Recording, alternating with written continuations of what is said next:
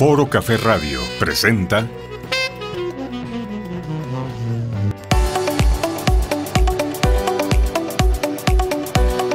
Bienvenidos al programa de Sender Servicios Empresariales, donde encontrarás ventas, mercadotecnia, tecnología, consejos para la pyme y mucho más. Comenzamos. Muchísimas gracias por estar con nosotros. Muy buenas tardes. Estamos en vivo un martes más en su programa de Sender Servicios Empresariales, el programa de empresarios para empresarios, de emprendedores para emprendedores. Y hoy es martes 28 de abril de 2020. Estamos a mitad de una pandemia, pero aún así con mucho ánimo de estar transmitiendo y compartiendo con ustedes pues nuestras mejores experiencias y nuestras opiniones sobre lo que puede ser una buena oportunidad de cómo mejorar nuestra vida en negocios. El día de hoy me acompaña, mi nombre es Adrián Miranda, repito, muchísimas gracias, soy director de Sender Servicios Empresariales y el día de hoy me acompaña el mismísimo, el único e inigualable Pedro Dagio, director de DWT. Creativos.com, ¿cómo estás Adrián? Buenas tardes. Encantado de saludarte, Pedro. Muchísimas gracias por estar una vez en este programa. La verdad es eh, muy interesante que nos eh, podamos conectar remotamente a través de esta maravilla de la tecnología y como comentábamos ya en algunos programas en este gran experimento social que implica estar en un confinamiento pues por pandemia. Y hoy con un tema bastante interesante martes 28 de abril, donde vamos a estar hablando sobre la importancia de tomar las decisiones adecuadas sobre productos y servicios. Y es algo, Pedro, que antes de iniciar quiero comentar que pues sabemos que las cosas no están fáciles, son un asunto de, de estar aguantando, de tratar de ver cómo es que vamos a, a poder sacar adelante nuestros negocios, nuestras oficinas, nuestros clientes, nuestros productos, nuestros servicios, y más cuando nos están obligando por parte precisamente de la propia pandemia y por parte gubernamental de cerrar lo que son negocios llamados no indispensables. Negocios que no tienen que ver con salud, negocios que no tienen que ver con comida, negocios que no tienen que ver con transporte de perecederos y primera, cosas de primera necesidad. Por supuesto, deberían de estar o deben de estar cerrados. Y es un reto importante, Pedro, que creo que pues es parte de lo que vamos a hablar. Cómo tomar el mejor panorama y este tiempo, este tiempo, perdón, para poder pues, sacar adelante muchas de las cosas que probablemente el día a día y la operación no nos había permitido hacer. Es correcto, Adrián. Gracias nuevamente por la invitación y por acompañarles a todos ustedes.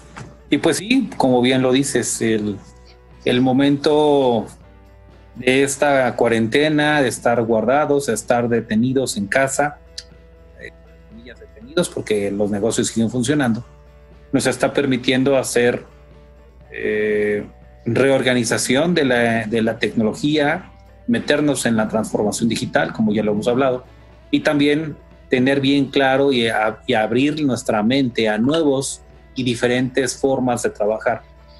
Eh, lamentablemente la pandemia nos está haciendo que estos negocios eh, no esenciales tengan que cerrar. Recomienda la Ciudad de México, recomienda el gobierno que se, que se cierre porque no, no son eh, negocios necesarios para, para, pues para evitar más complicaciones o más que más personas se infecten, ¿no? Pero también nos está dando la oportunidad dentro de ese momento de revalorar y entender qué podemos hacer, cómo podemos renegociar con nosotros mismos, si puedo decirlo así, renegociar con nosotros mismos y con nuestro producto y con nuestra empresa, cómo vamos a afrontar, cómo estamos afrontando la, pandemia y cómo debemos de afrontarla de hoy en adelante. O sea, lo, lo que sigue, porque ya no es, ya no tenemos que estar diciendo, desde mi punto de vista ya no es qué es lo que sucedió antes o qué es lo que no hicimos, sino es qué es lo que estamos haciendo hoy y qué es lo que debo hacer para el futuro para mejorar y si antes daba el 102%, ahora dar el 115% y después el 120 y así sucesivamente. Estos son tiempos de cambio, son tiempos de transformación y tiempos de oportunidad. Y el tema es muy, el, tema que traemos hoy es muy, muy interesante, muy bonito y muy eh, lógico para muchas personas, pero también eh, se tiene que llevar ciertos pasos y se tiene que llevar, se tiene que analizar las cosas correctamente para que puedas lograrlo. El cómo haces el cambio, cómo haces la toma de decisiones de una, de una empresa en tu producto, en tus servicios, qué tienes que hacer para mejorarlo. Se oye muy sencillo, me lo han dicho muchos clientes, muchos contactos, es que es bien sencillo, pero la realidad es que no, no es sencillo. Tienes que aterrizar muchas cosas que vamos a hablar ahorita y eso es lo que queremos hacer. Hacer conciencia, ayudar a hacer conciencia de que se necesitan hacer ciertas actividades. Así es, Pedro. Y pues bueno, principalmente, como comentábamos, es un asunto de tratar de dar este paso atrás y empezar a ver las cosas desde un punto de vista que quizá la operación y el día a día nos ha comido y no lo habíamos visto, no habíamos aterrizado. Eh, de entrada, es la toma de decisiones sobre nuestros productos o nuestros servicios. ¿Por qué es importante esa toma de decisiones, Pedro? Porque estamos hablando de que a partir de este toma de decisiones, a partir de estas de esta conceptualización y lo que vamos a lograr y que vamos a construir alrededor, va también a formar parte del éxito o el fracaso de nuestro producto, nuestro servicio. ¿Por qué? Porque, eh, digo, hay elementos que vamos a ir desglosando en un momento, son parte de estas decisiones las que van a permitir ubicarnos en cierto nicho, con cierto mercado, tener un precio determinado, tener un volumen de venta determinado, reenfocarnos o rediseñar todo lo que probablemente, pues por culpa de la operación y mantener nuestro, nuestro, negocio andando, no habíamos sido capaces de hacer. Entonces, me gustaría iniciar por el tema de los atributos generales del producto, Pedro. ¿Qué son los atributos generales del producto o del servicio? Pues es, en general, cómo se va a definir qué es lo que vamos a ofrecer, qué tipo de beneficios va a, proveer hacia los consumidores, hacia nuestros clientes y, por supuesto, qué tipo de problemáticas o soluciones les va a brindar esas problemáticas, o sea, qué tipo de problemáticas va a atacar y qué tipo de soluciones va a ofrecer esas problemáticas. Acuérdate que es muy importante mencionarle a todos nuestros amigos que nos están compartiendo el día de hoy su tiempo y que ojalá que también nos ayuden a compartirlo en sus redes sociales. Es el que no el producto no es lo que yo diga o crea que es, sino la verdad es el qué tanto valor tiene para la persona que lo va a comprar, para la persona que lo va a consumir, qué parte voy a solucionar en su vida en lo que sea.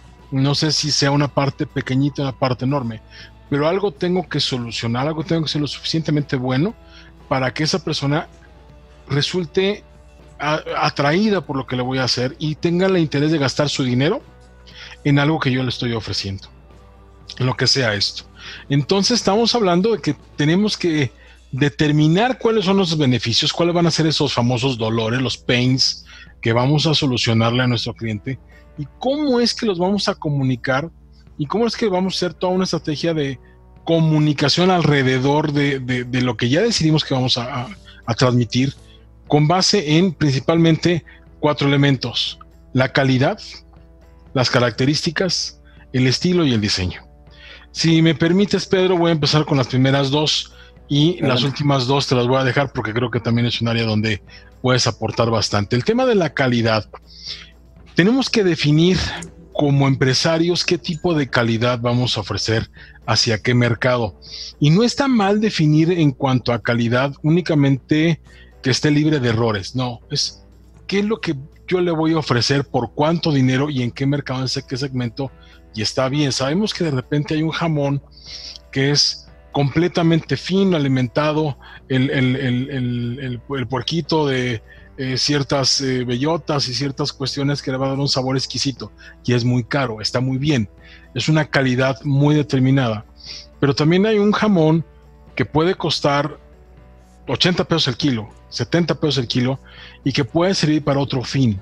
¿Es muy bueno o muy malo uno u otro? No, depende únicamente para qué esté enfocado. O sea, es muy importante que ustedes como empresarios definan no únicamente que tiene que ser siempre la mejor calidad, sí, de la mejor calidad dentro de cierto segmento, dentro de ciertas características y de acuerdo a lo que ustedes hayan definido que son esos atributos de calidad. Entonces, ¿qué es lo que está buscando mi cliente? Si no hubiera el jamón muy barato, sería un nicho completamente desatendido. Más adelante vamos a hablar más sobre eso. Pero la realidad es de que tenemos que ver en dónde estamos enfocados, sobre qué característica de calidad. Y por supuesto, no porque sea un jamón barato va a estar lleno de cosas malas, o va a estar lleno de defectos o pedacerías raras que sean desagradables al gusto al paladar. Estoy hablando del jamón nada más. La realidad es de que dentro de mi propio segmento y nicho hay que buscar esa, esa facultad de estar libre de defectos, de estar lo más cercano a la excelencia dentro de mi segmento. Entonces ustedes pueden decidir qué es, a, qué nicho, de acuerdo a qué calidad ustedes van a proveer. Y tienen ustedes también que definirlo. Había una persona que alguna vez fue mi jefe, tuve oportunidad de colaborar a una empresa, que era una empresa que vendía servicios caros. Y, ponía un ejemplo muy bueno que voy a repetir. Esta persona decía, hay, hay, empresas que venden banquetes y hay, hay empresas que venden gansitos. Uno es más valioso que otro y depende mucho. Los dos son igual de buenos, pero depende de ustedes qué es lo que quieran hacer. O sea, vender gansitos vuelve una empresa millonaria también. Y vender banquetes en ciertos nichos y para un segmento muy particular también puede traer muy buen dinero. Está bien uno u otro, no, es lo mismo. Es lo que ustedes definan en cuanto a lo que va a ser una calidad de su producto o su servicio tienen un producto muy elevado, bueno, su, nicho, probablemente su segmento va a ser bastante más reducido, pero también va a tener una capacidad de ser más caro, probablemente, porque puede ser un nicho que está buscando algo muy particular y entre más particular y certero sea el nicho de mercado que ustedes están buscando, también es bastante más probable que puedan tener un precio más elevado. Si es algo bastante más, entre comillas, mundano, más genérico, más consumible, más de que no requiere tanta especialización para adquirirlo, para encontrarlo, para utilizarlo, para aprenderlo, para lo que sea, es también bastante probable que sea tenga un precio menor. Pero la cantidad de personas que es el mercado potencial que ustedes van a tener es bastante mayor. Entonces es una decisión de qué es lo que ustedes tienen que decidir el día de hoy para que el día de mañana que esto va a acabar y vamos a entrar en un mercado completamente nuevo, que nadie tiene la seguridad de cómo va a ser, ni siquiera los que están saliendo por parte de Asia, por parte de Europa, los países que están saliendo el día de hoy de la pandemia, nadie sabe exactamente cómo va a quedar el mercado. Nadie sabe exactamente cómo se va a modificar. Vamos a seguir trabajando en home office, lo dudo tenemos que encontrar un, punto medio. Muchas personas también extrañan esa área de la oficina, entonces encontrar un equilibrio, encontrar un equilibrio también en cuanto a compras electrónicas contra compras eh, físicas. O sea, nadie sabe cómo va a acabar. Pero mientras tanto, ustedes tienen que dar ese paso hacia atrás y determinar cómo es que quieren ver su producto, qué es lo que está fallando, qué características y atributos adicionales le van a colocar y con eso probablemente puedan recuperar su mercado y, por qué no, captar otros pequeños nichos que pueden ser de bastante valor. Ahora, el segundo punto, hablaba yo, primero es calidad, segundo características. Las características de un producto tienen que ser algo que lo distinga. Algo que sea propio de, eh, de su marca o, que los distinga de su segmento. Vamos a suponer, hay, hay muchos shampoos para el cabello, muchísimos y de muchísimas marcas y de muchísimos precios, pero hay solamente ciertos shampoos que tienen una característica que tiene, voy a inventar, bueno, voy a poner un ejemplo, que tiene eh, las eh, florecitas de manzanilla, que sirven para el uso recurrente aclarar el cabello. Es una característica. ¿Sirve para lavar el pelo? Sí, sirve para lavarlo sirve para este que se mantenga más o menos limpio. Sí, tiene ciertas cualidades, atributos similares a los otros shampoos, pero tiene una característica que lo define. Y como esto también puede ser lo que ustedes decidan, algún tipo de, de bebida, un café que tenga un saborizante particular, un tipo de tostado en particular, un tipo de pan que ustedes estén ofreciendo que tenga algo muy particular, artesanal, algún tipo de aditamento, un sabor que, tenga un saborizante, no lo sé. Algo que ustedes estén haciendo tiene que tener una característica. Esa característica siempre es importante como una herramienta competitiva para saber diferenciar nuestro producto de los otros. ¿Por qué es importante diferenciar un producto? Porque de repente vamos a encontrar commodities. Va a poner un commodity. Commodity es un, un producto que prácticamente da lo mismo y se vende de una manera o de la otra. Ejemplo, la sal de cocina. La sal de cocina, pues podemos encontrar una marca y podemos encontrar 10 y todas sirvan para agregar ese gusto salado a la comida.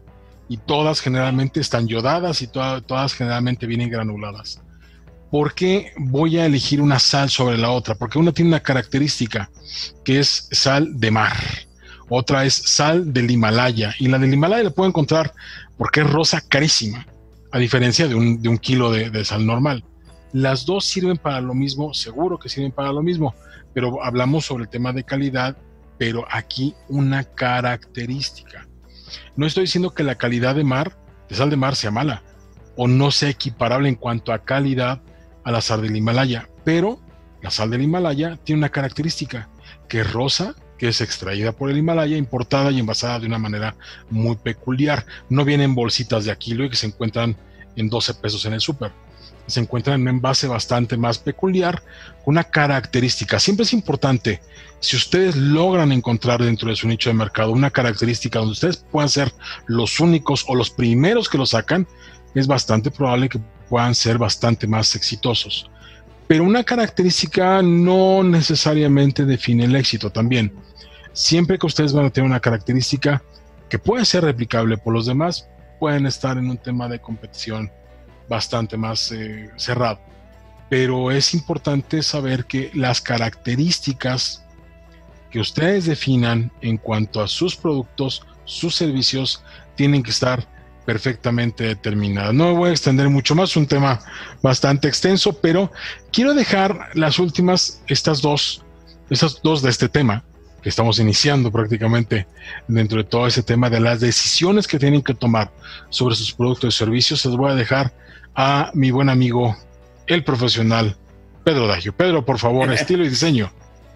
Gracias, Adrián. Pues mira, muy interesante lo que comentas, es, son puntos necesarios, parte de, la creación de un producto o la, el, el, análisis de la reforma o de la mejora de un producto. Pero también son, son importantes estos dos puntos, que es el estilo y el diseño. El, el diseño es, voy a empezar por el diseño. El diseño es un concepto mucho más amplio que el estilo. El diseño es parte inherente de la idea del producto. Un buen diseño con, se contribuye pues para que la utilidad del producto como a la apariencia es un, es, es un todo. El diseño también puede generar al, no es, no es superficial, genera trabaja en algo más que supervisión. Tienes que ver al producto, tienes que ver al cliente, tienes que ver qué es lo que va a solucionar, qué es lo que va a trabajar, para qué está generado, eh, su usabilidad, si es accesible, si es movible, si es trabajable, si es usable en la mano, si lo puedes llevar eh, en la parte de atrás de la espalda, o si es un producto, un servicio, una tarjeta, una caja, tienes que pensar muy bien, una empresa tiene que pensar muy bien qué diseño le va a hacer. Si es un producto eh, físico, que tiene que hacer una caja, una presentación, toda, un, toda una presencia, toda una experiencia, tiene que pensar en qué va a solucionar, cómo lo quieren ver, cómo lo quieren presentar. Eh, también es un concepto, es un concepto, es, la, es el concepto inicial de todo producto. Y en el caso del estilo, pues todo el estilo solo escribe la más la parte de, de la esencia del producto. Hacia qué, hacia qué tipo de cliente está tratando de llegar. ¿Cómo, cómo, cómo debe ser este estilo? Si es atractivo, si llama la atención, o el estilo puede generar, pues, no sé, aburrimiento, bostezos, puede no generar esa reacción en el cliente o en el, en el el que lo está viendo o el que lo va a comprar, el cliente meta, el buyer persona. Tenemos que analizar muy bien estas dos cosas para poder trabajar hacia dónde queremos llegar. Un buen diseño me preguntaba algún cliente un día, oye, pues es que el diseño es bien sencillo. Tú agarras y descargas una aplicación eh, gratis de internet, la, pones, empiezas a trabajar y ya tienes tu cajita, tu diseño, tu barra de galletas, la bolsa de la barra de galletas o el empaque, ¿no? Eh, algún momento tuvimos un cliente que quería un empaque de galletas en modo triangular, un diseño triangular. Y nadie lo tenía, nadie lo hacía, nadie lo tenía. Y se tuvo que trabajar en, la cajita, en el empaque, en el doblez, cómo, lo, cómo iba a funcionar, cómo iba a doblarse, el tamaño, la altura, el ancho, el espesor, qué tipo de cartón se iba a usar, dónde iba a ir la etiqueta, cómo iba a cerrar, cómo iba a abrir. Cuando el cliente se dio cuenta de que teníamos que analizar todo eso y por qué lo iba a hacer, quién lo iba a comprar, si de verdad se iba a comprar, cómo lo iba a agarrar, se les iba a caer, no se les iba a caer. Todas esas cosas, ahí trabajamos el diseño y el estilo. Y afortunadamente llegamos a un proceso, llegamos a un punto en el que el, el producto salió. A lo que voy con esta experiencia es, el diseño no comienza con un, nada más con lluvias de ideas, de ideas nuevas o de lo que estoy viendo y hacer el producto. El diseño es la observación del cliente. ¿Qué es lo que estás haciendo? Ahí inicia el diseño. ¿Cómo, cómo, cómo el cliente lo va a ver? ¿Cómo lo va a entender? Eh, si estás observando sus necesidades, como te decía, ¿cómo lo va a solucionar? ¿Qué va a solucionar para el cliente? Y va, si le estás dando una experiencia, una experiencia de uso, eh, la, la, clásica usability, UX, o la experiencia, la experiencia de, del tocar el producto. Hay productos que ¿Eh? por más que los toques, no, no te generan nada. Un producto te debe generar una emoción o te debe hacer un, te debe hacer recordar algo para que te genere una acción, una emoción, una reacción. Hay productos que no, no generan nada, que son parcos, que tienen muchos colores, pero que no generan una emoción. Y hay otros que sí lo pueden generar y hasta te hacen llorar o te hacen reír o te hacen recordar. Ese es el producto y el con su estilo que hacen una buena amalgama. Y los diseñadores de productos, en este caso, pensaríamos, pues deben de pensar en menos especificaciones técnicas, sí, son necesarias, pero no deben de pensar solamente en las especificaciones técnicas y mucho más como los clientes lo utilizan y pues se benefician de estos productos. Y para terminar estos dos puntos, hay que analizar muy bien, como bien tú dijiste, qué características, para dónde va ese, ese producto hacia dónde va, qué va a solucionar. Si es algo que va a solucionar algo que va a estar oculto, pues no le pones una caja o un empaque o un diseño muy bonito, lo pones funcional, agradable, usable, empaquetable, apilable, que lo puedas cargar, que no sea tan cargado, tan pesado, que sea de materiales reciclables o que sean materiales amigables o que se pueda usar. Pero si el producto que vas a hacer es un producto que va a generar una experiencia, que lo van a tocar, que lo van a usar, lo van a ver y va a ser de, atractivo, ahí es donde tienes que meterle lo contrario, tienes que volverlo bonito, agradable, sensible, rico en experiencias, en texturas, en colores, que llame la atención. Todo ese proceso de estilo y diseño, o diseño y estilo, es necesario para generar un buen producto.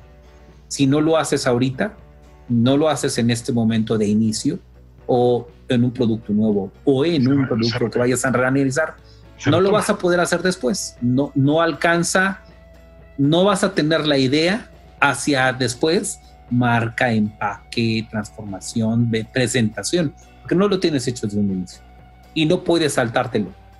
Hay muchos clientes, eh, muchas personas, muchas empresas que piensan que es muy sencillo hacer un diseño Ejemplo, ejemplo muy sencillo, tarjetas. O ejemplo muy sencillo, una presentación, un logotipo. Eh, me estoy yendo a, lo, a un ejemplo muy básico. Ver la base, pero de ahí sale, es esto que estamos hablando. Exacto, es la base. ¿Tú puedes hacer un logotipo? Sí. ¿Cualquier persona puede hacer un logotipo? Sí. ¿Podría ser? Sí. ¿Es viable? ¿Se van a llevar poco tiempo? Sí. Pero no saben qué color van a usar, qué letra se va a usar, por qué lo van a usar así, hacia dónde va, qué tipo de empaque, qué tipo de diseño de garigoleado lo vas a poner. Claro. ¿Cuál es la idea? ¿Qué colores tienes que usar para atraer al cliente? Eh, es todo un tema. y no es sencillo.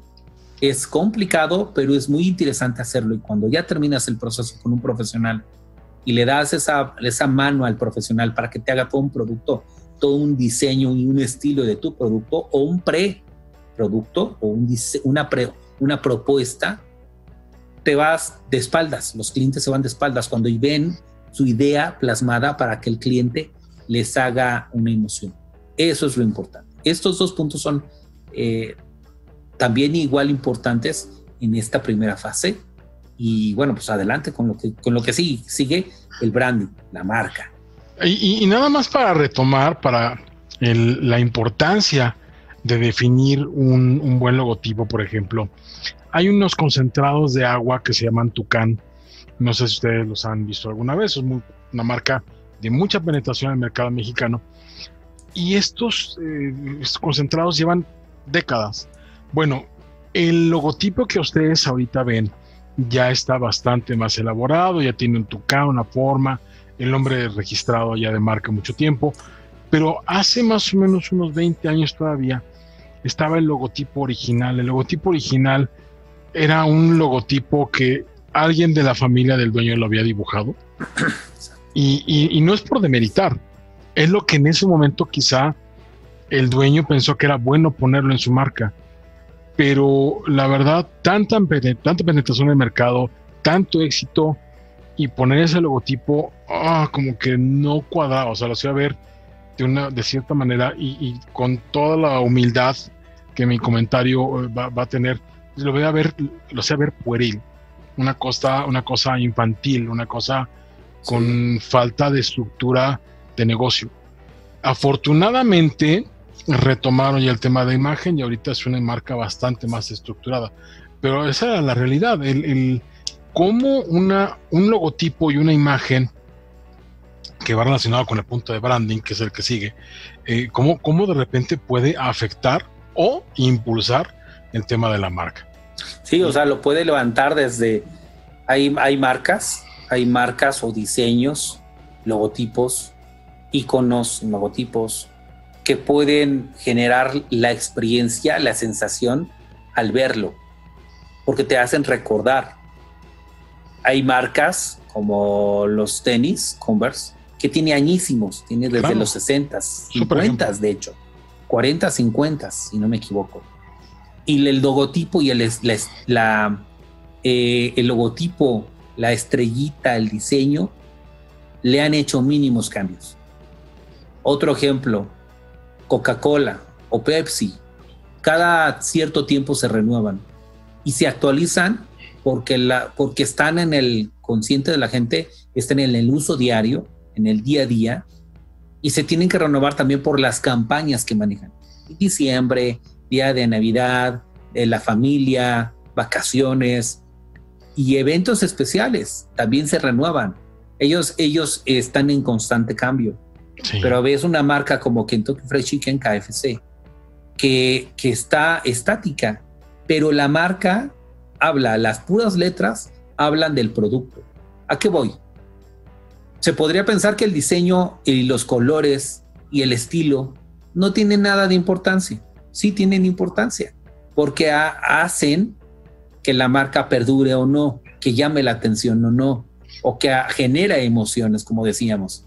Y y también hace que levante a una marca eh, o también hace que la tire. Hay marcas que tienen inconscientemente diseños que evocan eh, cosas raras. Empieza la pareidolia, que ahí ves, ves diseños o figuras raras, que pueden ser raras en, en buen sentido o en mal sentido, se pueden malinterpretar. Y eso puede tirarte una marca. Como te puede levantar y ves un caballito, o como te puede tirar. Es ahí a donde vamos. Tienes que pensar muy bien, tienes que pensar muy bien qué, diseño le vas a hacer, qué colores vas a usar, a qué se parece. Y no nada más hacer un diseño y bocetarlo y dibujarlo. También tienes que pensar en hacer un benchmarking al futuro, en los siguientes pasos, hacer un análisis de negocio, un análisis propuesta de, focus group para, que a ver el público qué es lo que está pensando de la marca, cómo la siente, cómo la ve, si llama la atención, si es, si es parte de lo que el mercado necesita, si es el producto que el cliente hoy necesita o en el futuro. Eso es lo que debemos de pensar. Pero para iniciar, pues es el estilo y el diseño. Y estoy, estoy de acuerdo contigo. Hay marcas que, que llaman mucho la atención y que levantan, y hay marcas que no. Y ahí es donde está involucrado, ¿no? Adelante, adelante, adelante. Muchas gracias, porque ahí estamos hablando del tema de branding y todo lo que tiene que ver ahora ya es branding. ¿Qué es branding? Es proporcionarle una marca, una identidad a un producto, a un servicio. Ya es muy difícil encontrar el día de hoy algún tipo de producto, lo que sea, que no tenga una marca. Eh, el, asignar una identidad a, una, a un producto, a un servicio, tiene que ver con su espíritu, con su, con su esencia y todo lo que está alrededor. El tema de decisiones que estamos hablando. Decía en su momento el que era director de eh, una empresa que vende hojuelas de avena, que es Quaker. Decía, a ver, eh, ¿tú qué prefieres? Si tuvieras oportunidad, una de dos, o te quedas con la marca, o te quedas con toda la infraestructura de la empresa, con todo lo que esto implica, planta, todo. Si prefiero la marca, porque la marca es lo que vende el producto puede ser cualquiera, pero la marca, todo el tema de la marca lo que hay alrededor es lo que le da el peso y el valor a lo que yo estoy promocionando. Y es muy cierto. Entonces estamos hablando que el día de hoy prácticamente todos y cada uno de los productos tiene una marca. Hablábamos eh, hace un rato, platicaba yo sobre la sal. Pues una sal, pues es, es, sal, es un commodity, es algo, un polvo fino, relativamente barato, pero de todas maneras tiene sal la fina, ¿no? Por poner una marca, una sal reconocida que se promociona, que tiene interés de promocionar la marca, de ponerla y colocarla como un top of mind, como esas marcas que la primero que pienso en marca de sal es esta. El huevo, el huevo es increíble que el huevo pues viene con su, sello de eh, huevo San Juan, todos y cada uno de los huevos que compro yo en el empaque o lo que lo compro yo por kilo en algún lado que son de la marca San Juan, todos los huevos tienen la marca, el branding ahí impreso. De un, es, un huevo, o sea, eh, lo, voy a romper el cascarón y voy a comer y voy a hacer mi omelette en la mañana. Pues todos y cada uno de los huevos tiene la marca. Las manzanas, es impresionante pensar que una manzana tiene ahí manzanas Washington, ¿no? O manzanas de alguna otra naturaleza esas etiquetas también tienen que ver con el siguiente tema, pero en fin, todo lo que tiene que ver alrededor de la marca es cómo ustedes están comunicando a través de los atributos, de las características, de la imagen, del diseño, de la estructura del estilo, lo que ustedes están haciendo hacia cierto mercado. Acuérdense también que el tema del branding tiene mucho que ver con el posicionamiento, tiene mucho que ver con una buena asesoría en cuanto a, ya lo mencionó Pedro, desde colores, que los, hay colores que refieren a si son alimentos, si es tecnología, si es una cuestión médica, si es una cuestión de calzado, si es una cuestión de vestido, qué tipo de, colores es eso. Luego las tipografías, si son tipografías más hacia la salud, hacia el diseño, hacia lo que ustedes, si es automotriz, si es dinámico, si es estático, si utiliza electricidad o no. Todo esto tiene que ver con decisiones de atributos también que están definidos a través de cómo ustedes están comunicando su marca. Su marca está bien definida, bien posicionada, es coherente el utilizar el mismo logotipo en sus tarjetas de presentación, en sus uniformes, en sus camisas donde viene el logotipo bordado, en su sitio web, en sus redes sociales. Todos están utilizando el mismo logotipo o tienen un logotipo de una manera en un lado y quizá no tienen logotipo en otro y en otro más tienen el puro nombre aquí escrito con letras de la compañía sin logo. O sea, todo ese tipo de decisiones tiene que ver con el branding. ¿Cómo es que ustedes están potenciando el tema de su marca con todo lo que hemos estado platicando? Atributos de calidad, de diseño, de características, de servicio, de decisiones de estilo, a través de algo que es que la marca. Y la marca puse ejemplos muy básicos de cosas que son completamente inusuales que antes tuvieran marca. El día de hoy ya tienen marca. Sal, huevo, manzanas. Y como eso, todo tiene que tener una marca. Entonces, si ustedes no tienen bien definido una marca, si ustedes fabrican jarras de plástico para servir agua, y no tienen una marca, ¿cómo los van a diferenciar? Porque va a ser una, una jarra de agua que la gente va a preferir si es de buena calidad y que va a durar mucho tiempo y que va a resistir eh, jornadas larguísimas en una cocina económica donde la gente va a comer y va a encontrar la jarra de agua donde se sirve su agua todos los días en la cocina económica porque es la que, la que compró la señora y tiene 10, porque tiene 10 meses y tiene su marca, es una jarra de una marca de plástico que aguanta, que es buena calidad, que resiste, que la señora eligió porque tiene ciertas características que las distinguen. Si no tiene marca, ¿cómo los van a comprar?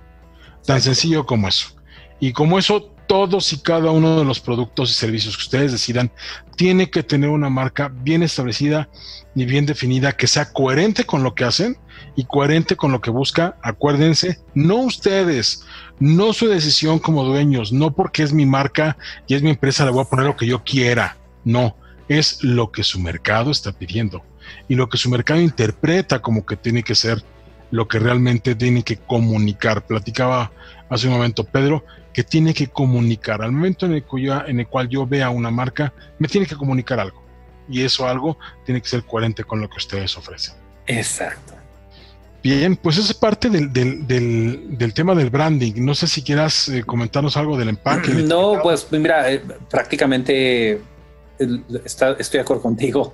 Eh, no hay nada que, comentar. La marca es el todo. No puedes vender eh, y hoy día en la tecnología, si vendes un tangible, pues tienes que hacer algo físico que llame la atención. Si, tienes que, si es un tangible de uso rudo, de uso constante rudo, como dices, la olla, la jarra de agua, pues tiene que ser durable, y funcionable.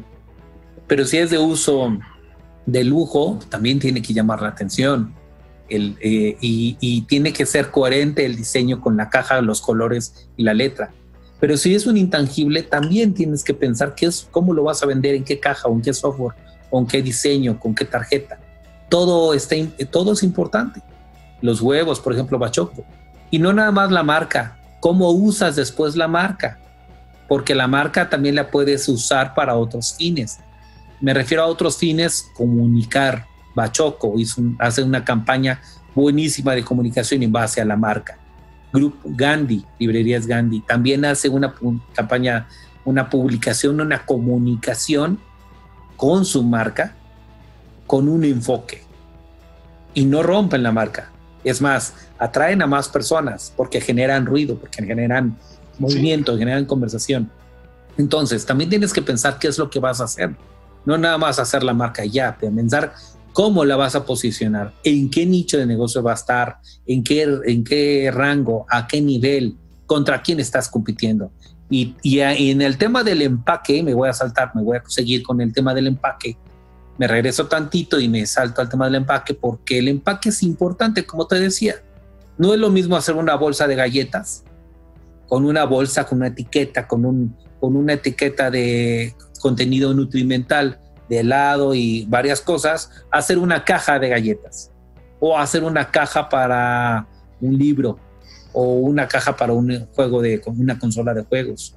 O, y no es lo mismo hacer un empaque de, de, ropa, una bolsa para ropa con un empaque bonito, una, una cajita, una bolsita para un regalo, que hacer eh, un empaque para una salsa, para una salsa picante, que la vas a enviar hacia, Europa. Entonces tienes que pensar en qué nicho, qué mercado, cómo vas a diseñar y producir el recipiente, por ejemplo, en el caso de la salsa o un envase, si lo vas a vender así solo o con una caja, cómo lo vas a eh, envolver, cómo lo vas a vestir, la envoltura, el recipiente, cómo, cómo va a funcionar, cómo va a mantener el producto, si es hermético, si nada más es una tapita, si tiene una, tapita protectora con sello de plástico, a veces nada más se ponía una tela, no sé si te acuerdas que a veces en la tapadera ponías una tela, la cerrabas con un hilo de, cáñamo y le ponías la tapa. Eh, también puede ser importante hacia qué mercado vas a dirigir esta, esta caja o este empaque, porque puede ser un producto natural, producto naturista. Entonces tienes que usar yute, este hilo de cáñamo, cosas naturales que, que se relacionen al mercado y al cliente. y que evoquen una necesidad y una, un sentimiento. Hoy día se está aumentando la competencia. Hoy día estamos haciendo reorganización en, en la competencia y hay mucho desorden de minoristas de, de, de, de, cómo ponen las marcas. Yo he visto mucho, no sé si los han visto y ustedes que nos están escuchando y viendo, hay mucho desorden porque hay cajas, cajitas, cajotas, envases, envases chiquitos, grandotes. Eh, todo mundo se está reorganizando. ¿Por qué? Porque hay que hacer una tarea ahí de entender al cliente el producto y hay que hacer tarea de venta. Hay muchos promotores en las tiendas o en los centros comerciales. Esto también es importante porque finalmente no todos los productores o consumidores ven la publicidad de una marca o están expuestos a estas emoción, a estas, a estas emocionantes actividades de las redes sociales que de ella, que ella organiza. También los consumidores que compran el producto interactúan con ese humilde enfoque, con ese enfoque que están trabajando. Y creo aquí es muy importante señalar, el empaque no nada más es una bolsa, el empaque es cómo te voy a dar el producto. Hay que entenderlo bien y aterrizarlo muy bien. Si vas a dar un intangible, el intangible, el empaque del intangible es el correo, el, correo, la, la imagen, la presentación, la caja, la tarjetita o la, o la hoja postal. Si no, te vas a tardar mucho tiempo en hacerlo, no lo vas a lograr bien. Y de ahí sigue el etiquetado, que no sé si quieras eh, comentarlo tú o quieres que me, que me siga con el tema. Yo nada más quiero aportar sobre el tema del envase y el empaque. Antes Dile, adelante es muy importante el que se tomen decisiones adecuadas sobre cómo es que se empaca. Ya lo dijiste, qué fin va a tener, se va a exportar, tiene que soportar peso, tiene que soportar embalaje, tiene que soportar la tarima, tiene que estar en cuanto en estiva de qué cantidad, o sea, muchas cuestiones que considerar. Pero también algo muy interesante, Pedro, es que tiene que distinguirse de sus competidores. Me mordí. tiene que distinguirse de sus competidores en el anaquel. En el momento en el cual lleguen las personas al anaquel y esté así toda la, variedad de competidores con todos los productos y todos y cada uno eh, con ciertas características diferentes, ¿por qué voy a elegir el que está ahí? Porque es más brillante, porque tiene mejor foto, porque tiene una buena calidad en, el, en, lo que estoy tocando, porque la tipografía es clara, porque tiene una buena impresión. Me llama la atención. Porque me llama la atención por los colores, porque se me antoja como lo veo, o porque está mejor presentado, porque lo que sea, eso es parte de lo que ustedes van a definir. Y algo que es muy interesante mencionar es de que también los empaques tienen o pueden ir variando de acuerdo a las tendencias, que es bastante común que vayan cambiando ahora que tenemos generaciones de cristal, llamadas así por muchas cuestiones, donde por todo puede tener un tema ofensivo. Ejemplo clarísimo perdón que lo mencione, el negrito de bimbo. El negrito de bimbo era un pastelito, un pan cubierto con chocolate y era un negrito. Y así se llamaba porque era chocolate. Y después, en los 80 se anunciaba una persona de color, un hombre negro, que tomaba el pastelito y se lo comía. Y después ya no nada más lo anunciaba, sino que también estaba en la foto. Ahora ya no, ya está prohibido decir negrito. Ahora es nito. Entonces es un pastel con un muchacho blanco caucásico, con, pelo afro. ¿Por qué cambió esto? Porque hay generaciones que no aceptan, y está bien, o sea, no estoy diciendo que esté mal, ah, es una cuestión de, maduración de muchas ideas sociales. No aceptan el que se estigmatice a una condición específica humana que es el color de piel. Otro, el tema de el empaque, por ejemplo, de, de los Choco Crispies es un elefante y la, esencia de un elefante es tener cierto volumen, eso es, es tener una robustez propia de su naturaleza, pero ya ahora resulta que no, porque daba una connotación negativa, porque parecía que comer Choco Crispies inducía la obesidad. No es el comer Choco Crispies, no es la cantidad de azúcar y de aditamentos, no, es el empaque. O sea, el empaque, no es el que ya con, con enflacar el empaque el niño va... Ah, bueno, no o sea, pero está bien, o sea, hay que estar con la tendencia, pues. O sea, eh, a lo que va mi comentario es, el empaque no siempre tiene que ser la, permanente. ¿Y por qué es importante mencionarles esto? He conocido empresas donde eh, coincidían en fabricar un empaque eh, o bolsas, por ejemplo, sellables, y, e hicieron una cantidad bestial porque pensaron que se iba a acabar su producto, pero resulta que no. Y resulta que dentro de esas condiciones de empaque también van surgiendo nuevas eh, tendencias o requerimientos legales. Por ejemplo, que si la no mexicana, que tiene que tener ciertas características en cuanto a, las, nomenclaturas que tienen dentro de las eh, índice alimentario, en fin, si no lo cumplen, el, el empresario tuvo que tirar de repente 30 mil, 50 mil bolsas de un empaque que ya estaba listo y que tuvo que desperdiciar.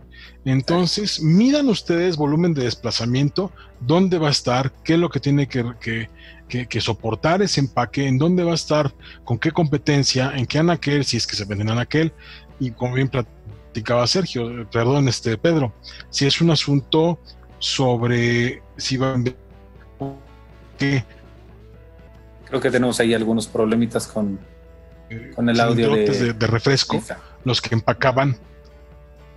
Estaba, es que mi conexión dice que está inestable. Tengo problemas con el internet, disculpen No te preocupes, adelante. Eh, en, estas tiendas de mayoreo eran 10 refrescos de, de 2 litros y medio para que este, se llevaran un empaque. Pero se dieron cuenta las personas de, de mayoreo de los refrescos que no se vendían decían, ¿por qué no se venden? Y se venden más refrescos de manera individual, pero no se venden los de 10. Simple y sencillamente porque en aquellos entonces, estamos hablando de hace 15 años, 20 años, eh, las personas que compraban esto eran mujeres. Casi no iban hombres a estas tiendas. Y era que las mujeres muy difícilmente iban a cargar 25 kilos de refrescos para ponerlas en sus carritos. Entonces, ese tipo de empaque era absurdo ponerlo porque estaba muy bien que, no se movían los refrescos, pero nadie los podía cargar. Entonces tienen que tomar decisiones muy adecuadas hacia dónde está su mercado y qué es lo que verdaderamente están tratando de buscar. Y bueno, no me extiendo más porque nos quedan prácticamente dos temas, yo creo que no vamos a seguir más. Estamos en el tema de la etiqueta, Pedro. Sí, no, no, estoy de acuerdo contigo. El tema de la etiqueta aquí es muy importante porque para redondearlo, hay muchos temas, hay muchos puntos dentro de este tema. Pueden ser etiquetas, pueden ser cajas, pueden ser sellos, pueden ser pegadas, etiquetas sobrepuestas, autoderibles, puede ser em, quemado este, con, con, algún tipo de lectura de láser o, con calor. Hay muchas. La etiqueta va a ser la, la atracción, va a ser el, el cambio que genere que el cliente el cliente comprador se lo lleve. Tú puedes hacerle una etiqueta sencilla, agradable, minimalista, pero tiene que cumplir con ciertas también ciertas características. No nada más es el diseño, sino quién la hizo, dónde se hizo, cuándo fue hecha, su contenido, con qué fin, las, funciones, lo que va a ser el cuadro nutrimental en el caso de Cofepris, o los ingredientes eh, y cómo usarlo en los productos que son no de comida, sino productos de seguridad o de limpieza, cómo usarlo, cómo no usarlo, los temas de, seguridad, de, peligro, los avisos de peligro, si puede generar algún tipo de contraindicación, eh, eh, no sé, hay muchos, muchos puntos que tienes que cubrir en una etiqueta.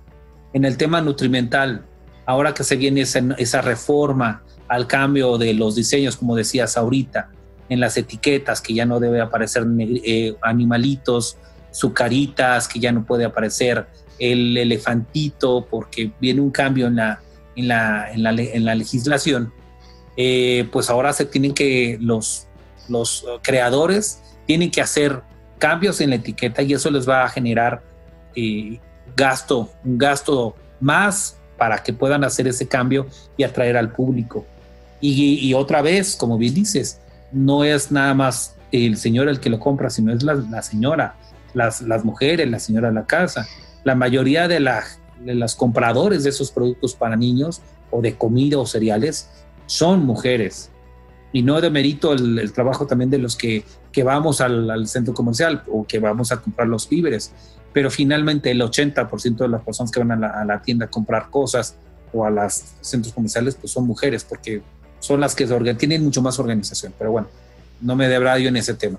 Aquí el punto es que la etiqueta tiene que ser también un, un diseño que llame la atención a este grupo, a edad, a género, a actividad, a necesidades, a um, cuestiones de ubicación. No es lo mismo generar una etiqueta muy estilizada que el producto se va a vender en una ciudad que la misma etiqueta que se vaya a vender en un, en un ranchito o en una población a siete horas caminando, ubicada, caminando de la primera ciudad que encuentres. No es lo mismo y no lo van a entender. Tienes que hacer etiquetas mucho más llamativas, mucho más sencillas para esos mercados, para, ese, para esas ubicaciones, para ese tipo de compradores. Eh, a ellos no les va a interesar, no les va a interesar los colores y el diseño. Tienes que pensar en, en, hacerlo sencillo, tranquilo, el, que, que el optimismo y el, el espíritu el, la, sea atractivo. Y que la caja, la oferta de la empresa también valga la pena.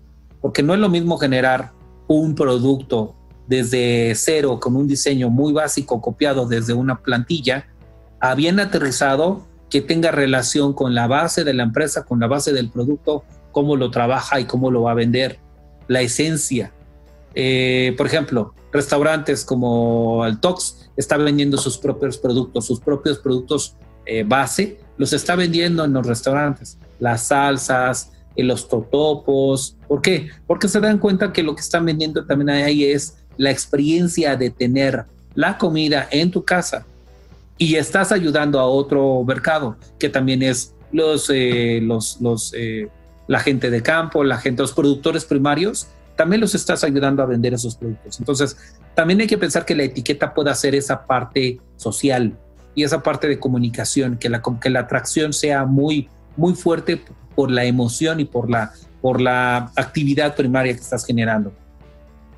Ahí está el tema de Adidas, por ejemplo, ahí están muchos eh, diseños o líneas de producto, ahí está Adidas, por ejemplo, que produce varias líneas de zapatos deportivos, y Holiday Inn, que ofrece varias líneas de hoteles. Tienen diferentes líneas, hacen diferentes submarcas, y ahí es donde tienes que hacer etiquetas especiales o especializadas o, o de segundo nivel no de demérito, sino de segundo diseño, para que ese producto, subproducto se venda eh, y no se olvide que la marca principal es Adidas. Muchas empresas están haciendo eso porque porque están diversificando, están abriendo el mercado para vender un producto aquí para los jóvenes, otro producto para los la gente grande, otro producto para los eh, militares, por ejemplo. Hay muchos productos para militares que las etiquetas no son lo mismo que las etiquetas para los civiles. Hay, hay muchísimo, muchísimo que hablar en este sentido. El punto importante aquí de la etiqueta es que tiene que ser el, la presentación del producto de la marca y tiene que llamar la atención, atraer. tiene que estar bien pensado en qué nicho de mercado, va, a venderse. De aquí vienen ya otras cosas, por ejemplo, decisiones de mezcla del producto, que, por ejemplo, en el tema de los chiles, la comida, las mayonesas, cómo vas a hacer ahí la mezcla, vas a hacer la etiqueta, los productos. Eso, eso, eso yo lo tocaría para el siguiente programa, Pedro, nada más porque es un tema tan amplio la mezcla de productos que creo que creo que es muy interesante tocarlo para el siguiente programa, si me lo permites. Ojalá que tengamos oportunidad del siguiente programa platicar sobre él. Y no, pues, escasamente nos quedan como unos 6, 7 minutos y quiero comentarles que algo que también es muy importante el día de hoy que estén tomando sobre estas decisiones de lo que es sus productos o sus servicios, creo que uno de los puntos cruciales y con el cual me gustaría cerrar, antes de pasar a, segundo nivel sobre las acciones de línea de producto y las mezclas, es sobre los servicios de soporte de producto. Porque es importante el que ustedes definan qué tipo de líneas de soporte o de eh, eh, pues eh, atención al cliente van a tener, servicio al cliente van a tener con sus productos o sus servicios. El día de hoy probablemente tengan ya ustedes una cierta línea de atención, una cierta política sobre cómo ustedes van a estar atendiendo a, sus clientes eh, y proveedores, porque también es importante el tema de los proveedores, cómo están atendiendo a esos, a esos clientes tanto de un lado como de otro. Aquí es muy importante saber que el día de hoy no estamos para mal atender a un cliente Se tiene que cuidar al cliente antes, durante y después de la venta. Si nosotros no estamos teniendo ese cuidado, si no tenemos un departamento especializado, por lo menos una política, o bueno, ya dejemos la política o de una estructura y un proceso, una idea clara sobre qué es lo que tenemos que estar haciendo para diferenciarnos en cuanto a una buena atención, un buen servicio al cliente y un buen soporte a nuestros productos y nuestros servicios, estamos perdiendo prácticamente la carrera, pues que ahora se va a poner bastante interesante. ¿Por qué es esto? Acuérdense que el cliente ya no está buscando eh, lo que pues de repente en los 50, en los 60, del siglo pasado, los 70, podía comprar, que era, sale un producto y automáticamente lo voy a comprar. Es un producto que por el simple hecho de existir y que me dice que es bueno, voy a tratar de encontrarlo. El día de hoy ya no. El día de hoy tenemos a consumidores que buscan comprar una experiencia. Y una experiencia tiene mucho que ver con cuestiones que van alrededor de ese servicio. Cómo es que acompañamos a nuestro prospecto, que todavía no es nuestro cliente, para que se decida por nosotros, darle toda la información posible a través de todos los medios, redes sociales, nuestro sitio web, recomendaciones, folletería, todo el tema de la comunicación, cómo la estemos haciendo, etcétera, de cómo podemos estar comunicando el por qué nosotros, por qué nuestro producto, por qué nuestro servicio. Ese es nuestro prospecto, ya lo acompañamos, le dimos un servicio informativo, lo ayudamos a decidir. Ahora pasamos al área de la compra. Cuando nos va a comprar, queremos que él decida, que se sienta acompañado en esa decisión y que está tomando la mejor decisión y proveerle aún de mejores argumentos por los cuales está decidiendo por nosotros, por nuestro producto, nuestro servicio, a diferencia de quizá no competidores, sino productos sustitutos o permanecer como estaba. A mí me gusta mucho el no hablar sobre la competencia de por qué somos mejores que otro producto, otra, otra marca, sino porque está tomando una buena decisión, liberándose de aquella necesidad que va a satisfacer con lo que le estoy ofreciendo y haciendo una compra inteligente porque es la mejor inversión para su dinero. Y ya, ya lo compró. Ese es el error de muchos, quedarse ahí.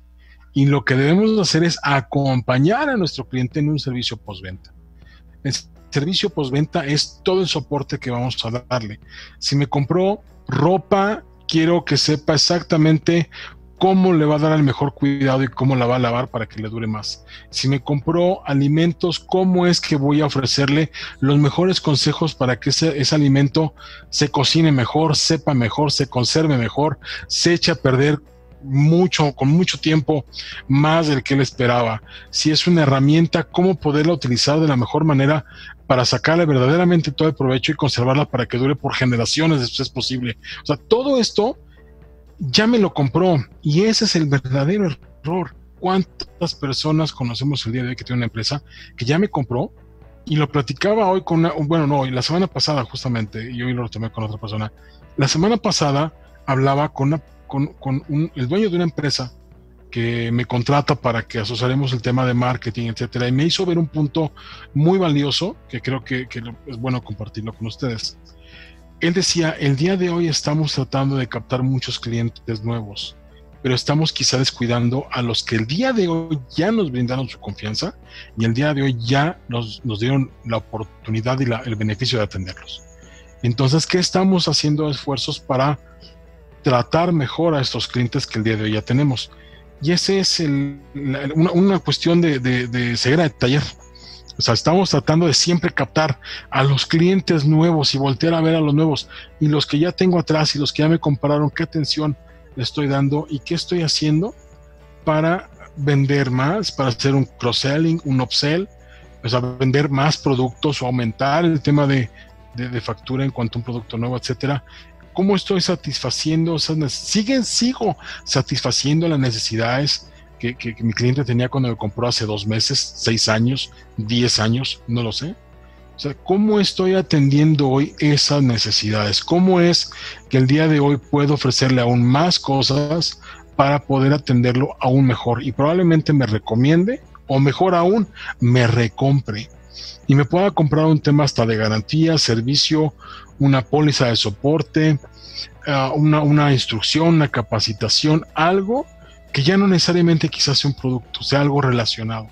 Y si es un servicio que pueda ayudarle a una actualización, a recordarle qué es lo que está pasando. Un ejemplo bien claro es una empresa de capacitación que tiene mucho que ver con asuntos de, de sistemas, que estaba buscando igual, lo mismo que nos pasa a todos, clientes nuevos, y vio que esa persona que había contratado como eh, director comercial no estaba haciendo un buen trabajo, entonces el dueño decidió tomar el teléfono y empezar a marcar a sus antiguos clientes, clientes que tenían 10, 8 años con ellos, y, empezó a ver que efectivamente decían, oye, qué bueno que me marcaste, porque justamente estaba buscando quién me diera otra vez un curso de esto, porque justamente estaba buscando certificar a mis colaboradores en un tema que tú me puedes ayudar. Y, y son clientes actuales, pero el día de hoy es ese soporte, es previo a la compra, toda la información posible. En la compra, hacerlo saber que está tomando la mejor decisión y por qué es el mejor tema de, de intercambio monetario, su dinero, con lo que le voy a ofrecer. Y postventa. Cómo es que ese acompañamiento de soporte, de servicio al cliente, va a ayudar a que tenga la mejor experiencia de todo lo que les acabo de platicar. Y pues prácticamente, Pedro, es lo que teníamos por tema el día de hoy. Tenemos más cosas, pero creo que es interesante no, no ahondar más. Creo que da para más, más programas y, por supuesto con la profundidad que esto requería. Y, Pedro, algo con lo que quiera cerrar. Sí, gracias. Eh, pues prácticamente yo creo que sí hay que hacer un segundo programa. Eh, hay debemos continuar esto porque es muy importante. Hay muchas empresas hoy día que están buscando generar su producto imprimirlo, hacer la etiqueta, hacer la marca, hacer la caja, cómo entregarlo, cómo venderlo y llegar a, nichos diferentes de negocio. Y aquí es donde debemos de trabajar. Yo lo que sí les recomendaría y para terminar es si van a hacer un producto o un servicio o van a renovar su marca, contratan a los expertos, contraten a un experto, a una empresa, a una agencia que haga su producto, que entienda qué es lo que van a hacer, cómo lo van a hacer, a dónde quieren llegar. Es muy fácil descargar diseños, es muy fácil pensar que me gusta el color a mí, pero a lo mejor al público no le gusta.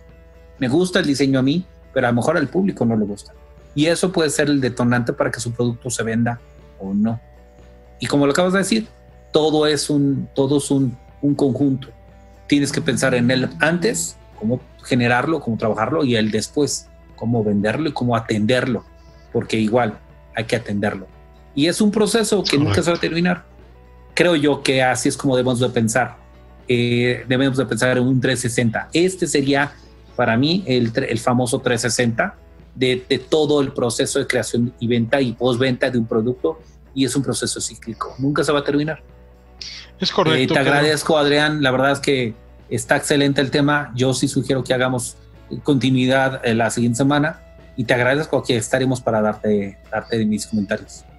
Muchísimas gracias y quiero agradecer también a César Grajales y Beto que pues la parte técnica es siempre con nosotros haciéndole llegar este programa de la mejor manera, con la mejor calidad en YouTube, en Facebook, en Twitter, que está en Periscope y todos los medios de Foro Café Radio que nos eh, facilitan las instalaciones de la estación para poder hacer este, llegar este programa a ustedes.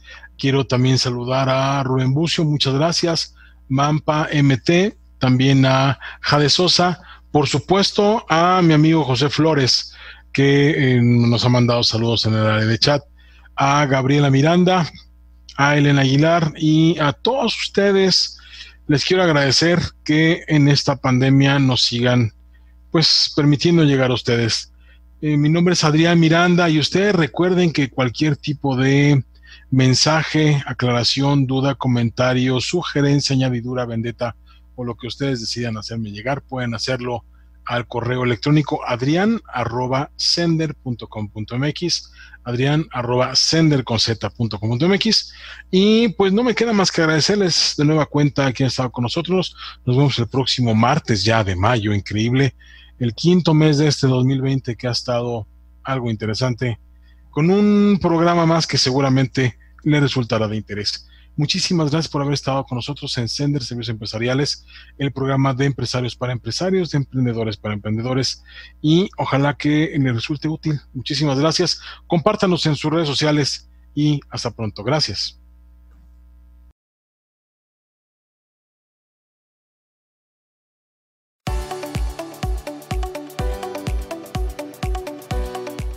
Logramos nuestro cometido. Aquí, en Sender Servicios Empresariales. Escúchanos el próximo martes en punto de las 7 de la noche. Te esperamos.